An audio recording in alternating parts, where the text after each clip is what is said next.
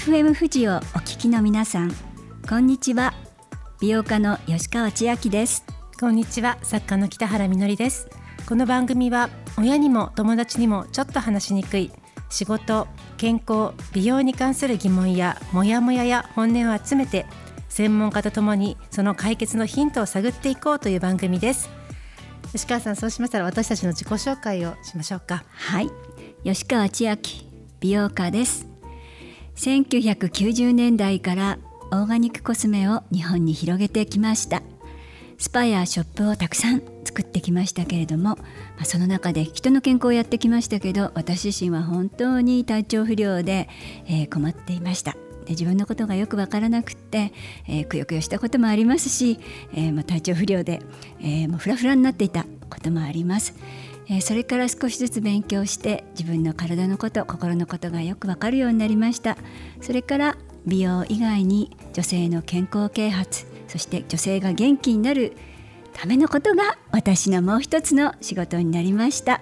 え私のフェムバイスそしてあなたのフェムボイスたくさん集めて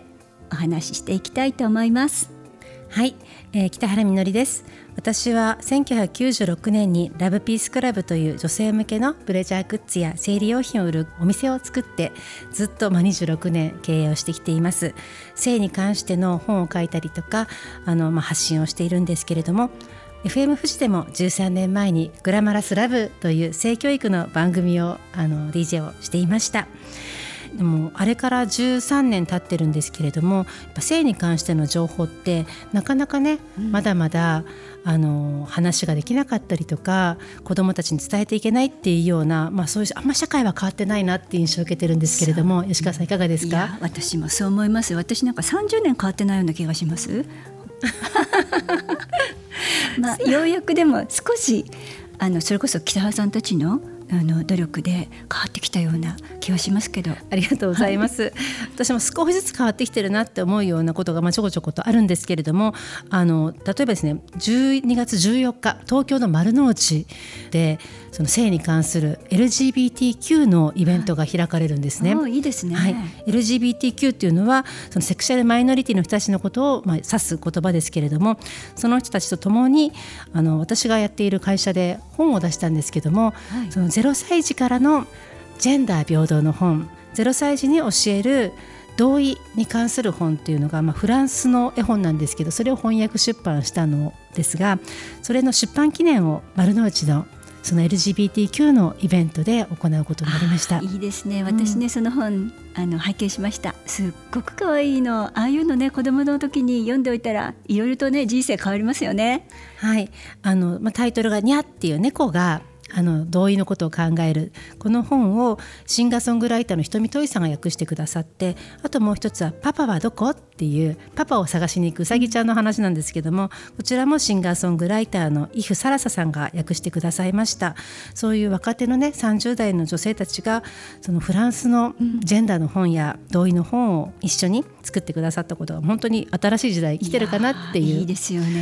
思いと丸の内ですね実はあそこに保育園あるんですよ。え知らなかったあんな東京駅のね真ん中のまあ、とんがった場所ですよね。で保育園のそばであの、うん、このイベントもやりますのでそういったその性の話だけどもそれってもう幼い頃から自分たちの話だよっていうことが、まあ、届けばいいなってことを思ってます、うん、ちなみに私も娘がいるんですけれど全くあの普通に受け止められています。本当に。あそういえばニューヨーク行った時あのレインボーパレードあの見ましたね。あ本当に楽しかった。あのでも本当楽しいんですよね、はい、その自分が自分らしくあるっていうことがやっぱり自由だし、安心できるっていうような空間をやっぱりそういう当事者が作ってきた、まあ、培ってきたものというのが少しずつ変えてきてるんじゃないかなっていう希望もある12月になりそうです。いや楽しみ。ということでたくさんのフェムボイス女の人の声を集めるこの番組。今週は世界で最も歴史のある女性医師の会である公益社団法人日本女医会の会長前田佳子さんにお話を伺います。ジェンダーってどういう意味かあなたは答えられますか？女の人の話フェムボイス最後までどうぞお楽しみに。女の人の話フェムボイス。この番組はシミックソリューションズ株式会社がお送りします。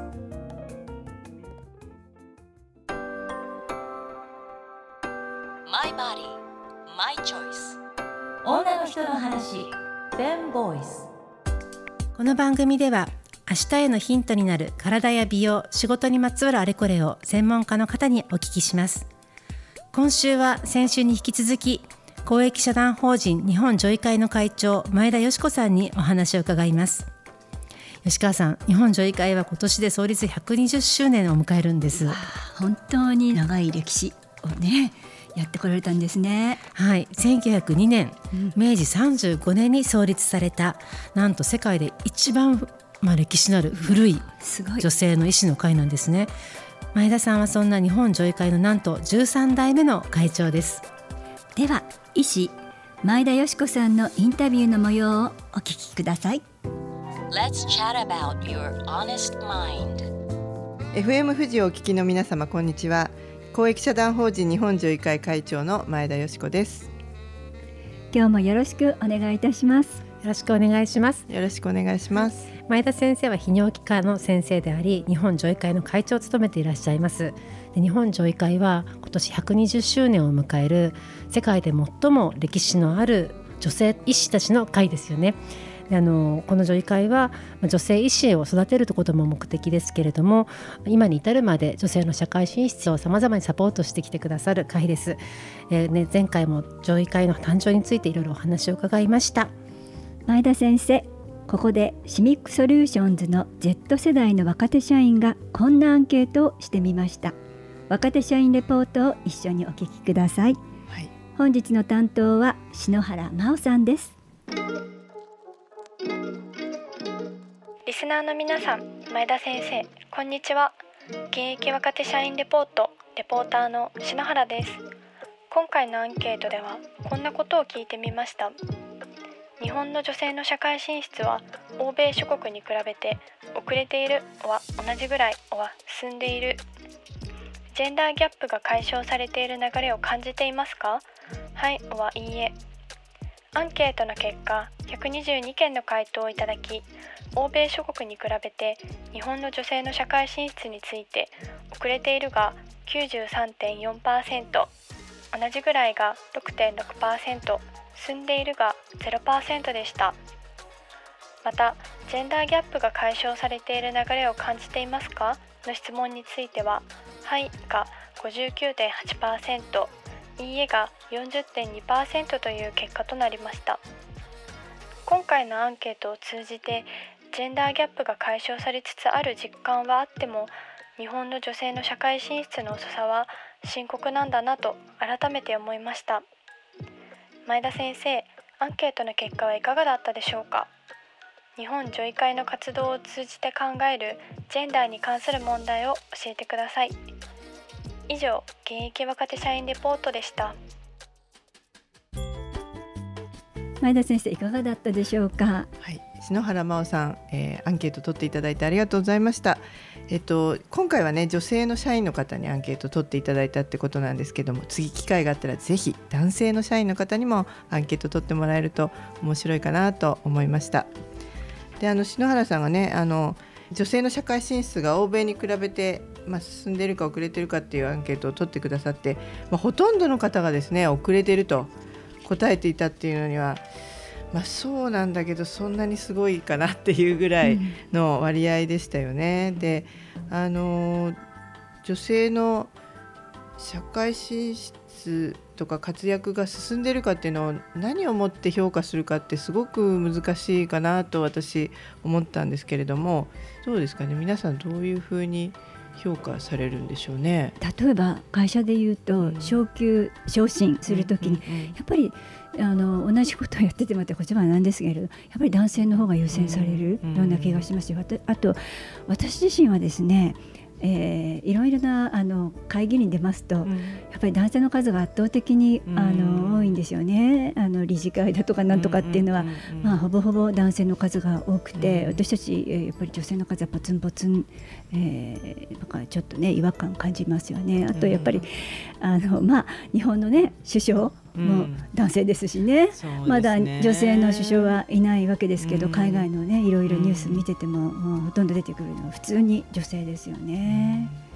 でもアメリカでもまだ女性の首相っていないですもんね。ね。大統領まだいないですよね。本当ですね。そのジェンダーギャップって言われてるのが、うん。はい、あのここ数年毎年毎年国際的に出されてますけども、はい、経済、健康と教育と政治の4つの分野で、ジェンダーによってギャップがどれほどあるか。で日本も含めてなんですけど大体の国で健康と教育はもう日本はトップレベルというか、うん、まあ、なんですけども一番問題なのは政治と経済。ところで生涯の年収が女性の方が男性の6割になってしまっている状況だったりとか政治に参加する、まあ、政治家になる女性が圧倒的に少なかったり決定権のある場所にいる女性が少ないということがこのギャップで現れてるんですけれどもだけどその数字に出ない差別とかいっぱいあるじゃないですか。そのそうですよね、うん、そこがねなんか評価が難しいなって思うんですよね。うんよね。だから数だけ増えれば、うん、じゃあ平等なのかっていうとやっぱりそうではないと思いますし。そうですか？うんっていうかそのある程度以上の数になれば本当に声も出しやすくなるし、出した声が拾われるようになるけれども、まあ、少ないとまあ、やっぱりそこがうまくいかないのかなっていう気はしますけどね確かにね。うん、なのでその今やっぱ女性たちがその、うん、ここ欧米諸国って書いてあるんですけども、うん、欧米諸国と比べてますけども、欧米と比べなくてもアジアの中でも韓国や 中国と比べても低いですし、で台湾ってその、まあ、国連に登録してないということもあってジェンダーギャップ指数の中で出てこないんですけれどもそのまず国の長が女性だったり同性婚をね一番最初にアジアでやった国だったりとあとは給与のあの差がほとんどないっていうふうに言われていて独自のあの調査では北欧並みにあのジェンダーギャップがないって言われてるとこなんですよね。そういう意味で言うと欧米諸国だけじゃなくて多くの国に比べてこの何年間日本がしてこなかったことが若い世代や次の世代の女性たちが未来に対してやっぱこの国ちょっとまずくないっていうような 不安を与えてるんじゃないかなって思うんですよね。そう医療の世界ではでもどうですか？そうですねあの、うん、先週もお話ししましたけれども女性の医師の比率も結構、まあ、世界と比べると低いままなんですよね。であの OECD というくくりで言っても、まあ、一番ビリっていう状況がずっと続いていて。うんで、えっと、2020年一番新しいのが2020年ぐらいのデータなんですけども、まあ、女性の医師の比率って今全体でいうと22%でもなんかこのところほとんど変わってない感じなんですよね。でも若い人の女性の医師の割合って上がってきてるので、まあ、長い先にはきっとあのもっともっと増えていくんでしょうけど、まあ、でも今の状態だとまだ2割ちょっとぐらい。でも平均値で49%ぐらいなのでもうほぼ半々なんですよね、うん、平均で、まあ、いかに低いかっていうことですよね。うん、やっぱコロナになって、うん、そのエッセンシャルワークいわゆる、あのまあ、現場に出て働く女性たちの声がすごく出てきましたけども医療現場も、あのほとんどが女性なんですけれども看護師さん介助士さん薬剤師さんや医療現場で携わる方7割が女性だった、うんうんうん、でも医師に関してはその数字が逆転するっていう。だからすごくやっぱそこにジェンダーあるなっていうふうに思うんですけれども、やっぱこれを変えていくためにはどういうことが必要なんだっていうふうに思います？多分ね学生の時にはあまり皆さん多分他別に医学部じゃなくてもそんなに差別を感じてないんだと思うんですよね。だからやっぱり、まあ、実際に本当に働くようになってそしてさらにもうちょっと役職が上がってくるぐらいの時になって初めて気が付くんではないかなっていう。気がするんですよね。まあ、多くの国でやっぱりトップは男性ですし、すごくね完璧な国とかないと思うんですけど、それにしてもひどすぎるよね、今の状況っていうふうに思う中でやっぱり女医会の活動をされている中で120年間ずっと女医会が続いてきて女性たちをサポートしようと、まあ、頑張ってこられたと思うんですけれども今見える日本のまあ女性の置かれている立場とかその今後どういうふうに、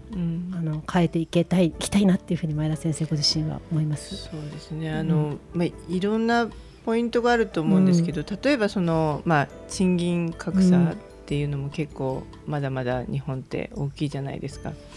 でやっぱりでもそこにはあのもちろんその女性の方がエッセンシャルワーカーが多かったりとか非正規の人が多かったりするっていうことでもうベースの給料が違うっていうのもあるけれども扶養家族制度、うん、ああいうものがかなり足を引っ張ってるんじゃないかなと思うんですよね、うん、だから働き控えるっていうそういうことがだから、法律とかも変えていかないときっと社会は変わらないのかないやそうおっしゃる通りです、うん、いつもその問題は惜しいなって思います。もの突き抜けてしまえばあなたできるし素晴らしい未来が待ってるのに。やっぱりね節税でだそういう意味で言うと法律も変えなければいけないっていうところもあると思いますしあとはどういったことを変えていけばいいですかね。もうなんか生きてるうちにあの ジェンダーギャップゼロにするにはどうしたらいいんですかねあとそんな長くないんですけど。まあこういうそのジェンダーについての考え方って、うん、まあ、今ねトップに立ってる人たちってやっぱり60代とか、うん、まあ、70代とかの人たちなので、まあ、根本的に変わるってなかなか難しいのかなって思うけれどもその次の世代はもう結構やっぱり頭は柔軟になってきてる人は、明らかに増えてきてると思うんですよね。だからまんざら絶望的でもないと思うんだけどもでもそれがこう社会を覆うようになるにはやっぱり結構時間かかるかなと思うのでそこはこちらの方から積極的にそういうことをアピールしていかないとこちらも声を上げ続けないとやっぱり達成はできないのかなって思いますよね。うん、待ってるだけじゃダメだなと思いますよね。うん。うん、あとその前田先生は、その国際婦人年の、あの連絡、はい、世話人をされていらっしゃるんですけれども、はい、国際婦人年っていうのはどういった会ですかね？国際婦人年連絡会は北京会議があった時にその年に確か国際婦人年って国連が国際婦人年1995年の北京会議をきっかけに、うん、そうですね国連が、うん、あの提唱した国際婦人年っていう今年は国際婦人年にしましょうって言った、うん、その年に、まあ、それをその国連の提唱していることを達成するためにみんなで頑張りましょうって言って女性団体が集まったっていうのがきっかけだと思うんですよね。で今はね34団体なんですけども加盟しているのがあの本当に多岐にわたる活動をしていてあの中に8つこう分科会みたいなのがあって政治だとか憲法だとかあのそういうことをみんなあの勉強して、まあ、結構年に何個もこう要望書出したりとか、あのしているのとあと5年に1回ですね女性大会って前北原さんにもご講演に来ていただきましたけども女性大会っていうのを開催してで、まあ、女性団体でこう力を合わせて、えー、差別をなくしていこうっていう活動をしてるんですけどもやっぱりねそうですねそこでもこうなかなか若い世代の人たちが活動にこう参加しなくなってるというか。うんなので世代交代がねなかなか起こらないことが、まあ、問題になっているのは、まあ、多分どこでも一緒なのかなと思いますけど。その、まあ、これからの若い世代に向かって、あの本当ね世代交代とかいろんな意味でも日本女医会はこれからどんな活動をされていくのか伺えたらと思いますが。そうですね。あの、まあ、日本女医会って一応会員は女性の医師なのでやっぱ会員に対して行うことっていうのはあのやっぱり今まで通りですね。その女性医師同士のつながりっていうのをさらに強くするっていうことは必要だと思いますしあと本当に全国にいろんな専門の医師がいるので、まあ、その人たちが協力することで、まあ、今度は社会に還元できるようなですね活動ができるんじゃないかなと思っています。でもう一つはですねその社会の女性たちに向けて、えー、できることっていうのはもちろんそのいろんな要望をしたりっていうこともありますけども、まあ、その困っている女性の人たちが女医会にアクセスをすれば困ってることに相談に乗ってもらえるとか何か答えが見つけられるとかそういうようなこう間に入れるようなねそういう場所を提供できるようになったらいいなと思ってるんですよね。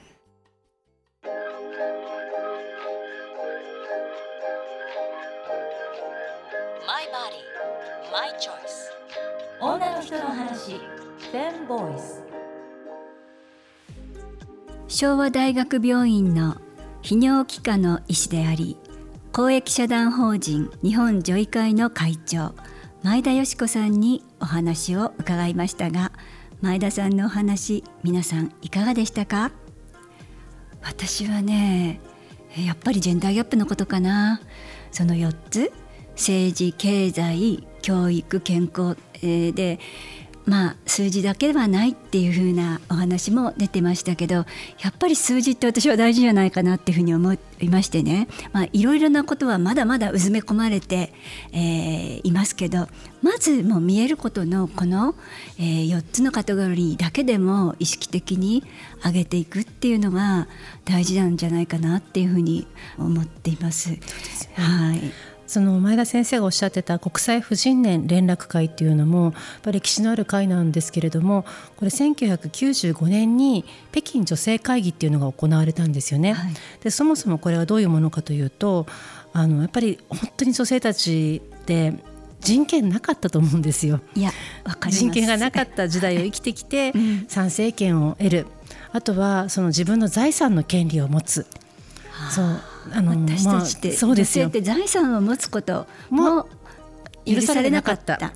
ぶ りました。かぶりましたね。すみません。そうそういうようなまあ世界もどの国でもそうだったんですけれども、そこを戦ってきて得てきたもの、それが1975年に、えー、女性の地位向上を目指してメキシコで女性たちが集まったんですね。その年を1975年を国際女性年と定めたんですよね。その1975年を記念して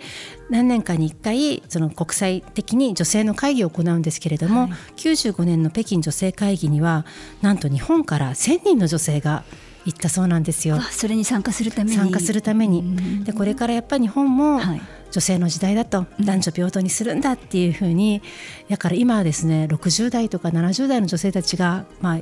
頑張ってね言ってくださって発言されたと思うんですけれども、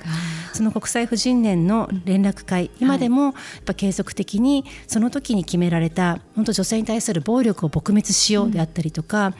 あのまあ、DV ですよね、セクシャルハラスメントですとかさまざまな女性に対する差別暴力をなくしていこうっていう、まあ、強い思いをここで国際的にも確認し合った会なんですけれどもその北京女性会議に参加した女性たちをつなぐ、うん、そういった団体の世話人として今でも前田先生あのいらっしゃるわけですね。もう素晴らしい。なんか、うん、あのまあ前田先生本当あの大変な役をねなさっているわけですけどその国際婦人年だとか、まあ、人権の習慣っていう話もありましたけど私たちなんでそういう女性に関する習慣や記念デーがあるかっていうとやっぱりいろいろ与えられてなかった権利だとか正直言うと人として認められてなかったような時代が長くあったわけですよね。それを一つ一つ克服してきた。そしてそれをさらに続けていきましょうってことでそういう記念日が設置されているわけですけれども。どうもまあ日々の暮らしの中で忘れてしまっていることもあるかもしれませんけれども、まあ、本当に先人たちが頑張って、えー、変えてきてくれたこと。今もし私たちが苦痛を感じてないとしてもやっぱりその前の人たちがやってきたこと、まあ、その時にね思い出すことは必要かもしれませんね。ありがとうございます。っていう気持ちで。いや本当にあの日本女医会の方たちの歴史を見るとありがとうございますって言いたくなります。本当その通りだなって思いました。でまさに本日 公益社団法人日本女医会の120周年をお祝いするイベントがありますそこで北原さんも講演なさいます。ぜひ、はい、あの YouTube で配信されますので皆様もお聞きになってください。はい。YouTube で生配信されますので日本女医会のホームページのニュース欄からのリンクでぜひご覧ください。2週にわたって公益社団法人日本女医会の会長前田よし子さんのインタビューをご紹介しました。前田先生ありがとうございました今番組をお聞きのあなたの声も聞かせてください。メッセージは FM 富士の番組ホームページから送ってください。あなたのメッセージお待ちしてます。マイバディマイチョイス女の人のフェムボイス女の人の話フェムボイスいかがでしたか？さて先月は子宮頸がん予防啓発月間でしたがあなたは子宮頸がん検診を受けていますか？子宮頸がんの主な原因はヒトパピロマウイルスの感染です。ヒトパピロマウイルスワクチンの定期予防接種と合わせてお住まいの自治体の情報をキャッチしてくださいね。そしてヒトパピロマウイルスに感染しているかどうか自宅で調べられるのがパピアです。番組ページにマイメロちゃんのバナーが貼ってあります。そこをクリックしてみてください。セルフチェック本当に便利だなって私もあのパピはこの番組を通して初めて知りましたけれどもあの実感してます。あの細いね棒の先にスポンジがついて真ん中にら入れてくるくるって回してでうん培養液の中に入れて送るだけ。うん簡単にチェックできますので、えーまず受けていただいてウイルスがいるかいないかプラスかマイナスかすぐにチェックできますのでマイナスだったらもうすぐにワクチンを受けうちにあのいらしちゃったらいいと思いますしプラスだったらそれはそれでまたあのお医者様のところに産婦人科の先生のところにあのすぐいらしていただいてさらなる検査を、えー受けることをお勧めします。はい、ヒトパピロマウイルスに感染したよからといって子宮頸がんになったわけではないのであの怖がらずねまず、はい。あの病院に行っていただけたらなというふうに思います、はい。なんかファーストステップですよね。そうですね。もうすぐに行動あのしてほしいと思います。はい、この番組では Spotify や Apple Podcast でも配信しています。FM 富士の番組にリンクも貼っていますのでそこからぜひ聞いてください。そしてあなたの声を Twitter でも聞かせてください。ハッシュタグに全部ひらがなでフェムボイスとつけて投稿してくださいねそれでは女の人の話フェムボイスまた来週お相手は北原みのりと吉川千秋でした。女の人の話フェムボイスこの番組はシミックソリューションズ株式会社がお送りしました。